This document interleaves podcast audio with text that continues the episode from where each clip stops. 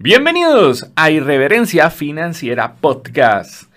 En el episodio número 13 vamos a hablar de nueve consejos para personas jóvenes. De nueve consejos que creo que a la gran mayoría le hubiera encantado recibir.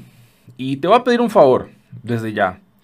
Envíale esto a cualquier persona joven entre 18, 30, yo considero que incluso 35 años.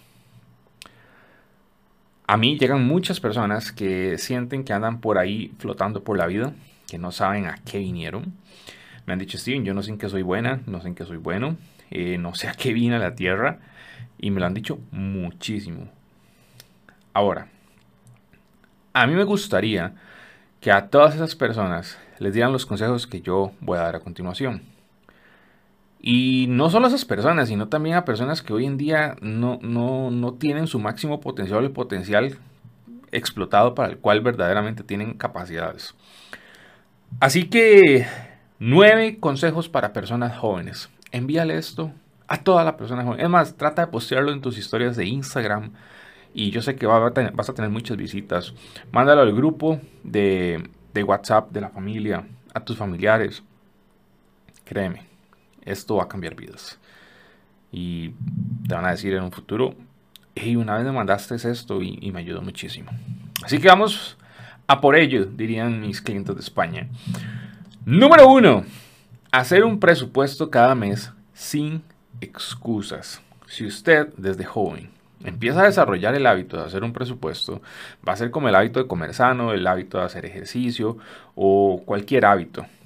Chicos, vean, somos criaturas de hábitos. Y lo que dice dónde va a estar usted dentro de unos meses, dentro de unos años, son sus hábitos día a día. No, no hay como que eso suene bonito, eso no existe forma en que suene lindo, eso no existe forma de que suene, no sé, como a muchos les gustaría que suene. Número 2, consejo número 2. Una vez que le entre su salario, una vez que le entren sus ingresos, usted lo primero que va a hacer es ahorrar. Y vive con el resto. Teoría financiera, chicos, ahorrar eh, mínimo el 10% de sus ingresos, 20% en promedio y máximo el 30%. ¿Por qué? Porque ahorrando nadie se hace millonario. Entonces tampoco tiene sentido, me han llegado personas que, y eso es un problema aunque no lo crean, que me dicen, sí, yo ahorro el 60% de mi salario. ¿Y de qué le sirve eso? O sea, en otro episodio hablaré de lo que es la inflación, pero entienda que el dinero pierde valor a través del tiempo y tenerlo ahorrado no sirve de nada, ¿verdad? Entonces, ahorre. ¿Qué es lo primero que tiene que tener en un ahorro? Tanque de oxígeno. ¿Qué es tanque de oxígeno? Un ahorro para que usted pueda vivir incluso de 4 a 6 meses sin ingresos. Y también de ahí van a salir pequeños gastos, que se le quebró un diente, que golpeó el carro, que X, o sea, cualquier pequeña emergencia sale de ahí. Entonces, apenas entra su salario, inmediatamente, eso lo primero que hace es ahorrar. Ese método, tengo una clienta mexicana que le llama quítamelo que me lo gasto. Entonces, llega, lo aparta, no existe ese dinero, chao, te vi. Y ya tiene el dinero con el que usted va a vivir. Consejo número 3. Evitar rodearse de personas fiesteras, sin metas y que te roban energía. Ser joven es una etapa muy complicada porque muchos andan buscando, andan buscando complacer ese sentido de pertenencia. Andan buscando sentirse cool, andan buscando sentirse apreciados. Y ok, está bien, son etapas. Son etapas. Más sin embargo, hay personas que en esa etapa tienen 20 años. Pregunta para ti. De respuesta, sí o no. Eso es sano.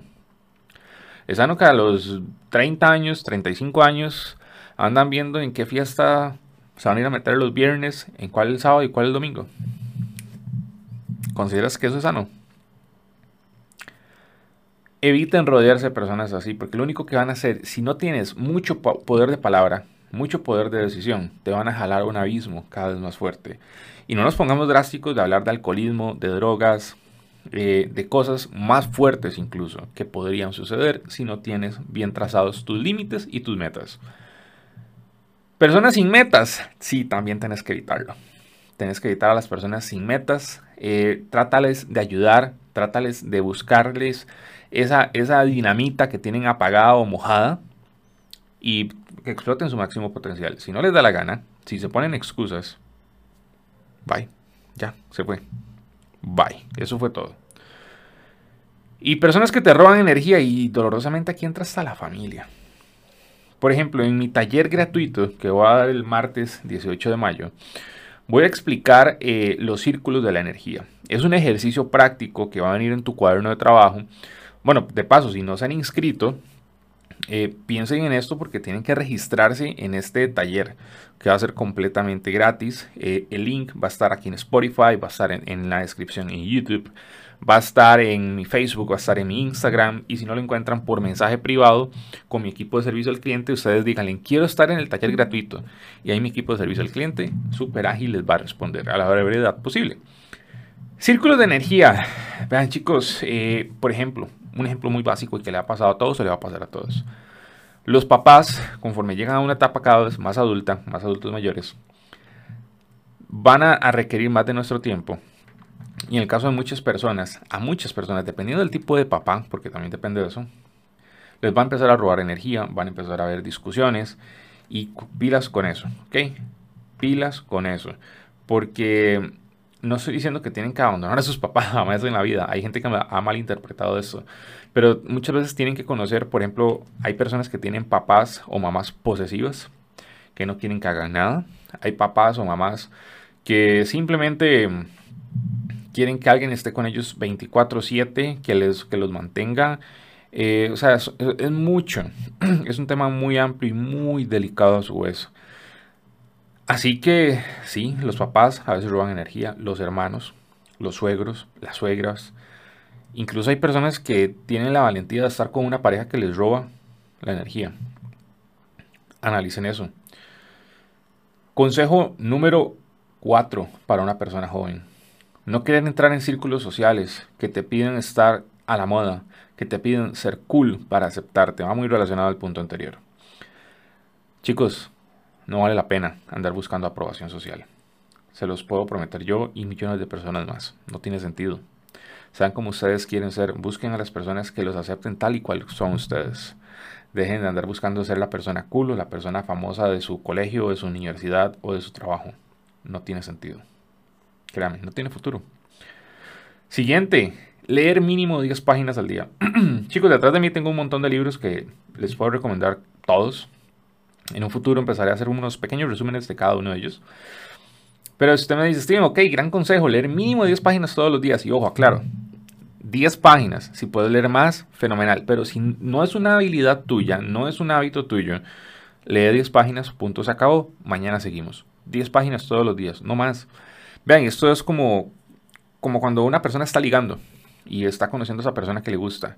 Si usted se pone muy fácil, si todo lo pone en bandeja de plata, eh, y si usted muestra todo el interés del planeta hasta empalagar y ser mieloso, mielosa, no va a llegar muy lejos, ¿verdad? Entonces, 10 páginas todos los días. Libro que te recomiendo, Los secretos de la mente millonaria de Tip Ecker para comenzar.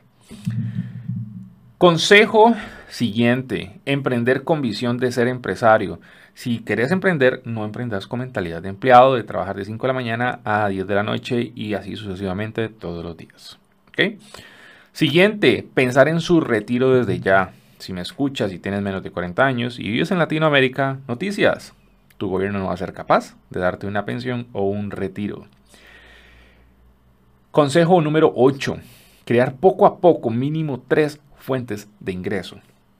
Y sí, tienes que estudiar sobre negocios para que puedas tener entrando o puedas tener en tu eh, billetera, en tu cartera, en tu cuenta bancaria, entrando dinero por tres caminos diferentes.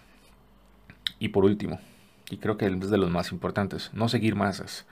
No permita que usted tenga que cumplir lo que la sociedad le exige.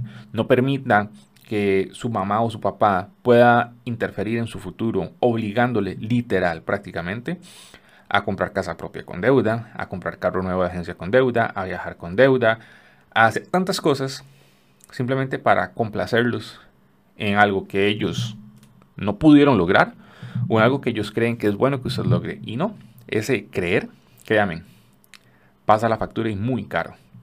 Así que ve por tus ideales. Si podemos deducir algo en todos esos consejos, sé quién realmente eres y quién realmente quieres ser. Así que pilas, porque andar satisfacción de los demás baja tu ánimo, baja tus finanzas, baja tu vida, baja muchas cosas. Y eso nunca es el camino al éxito.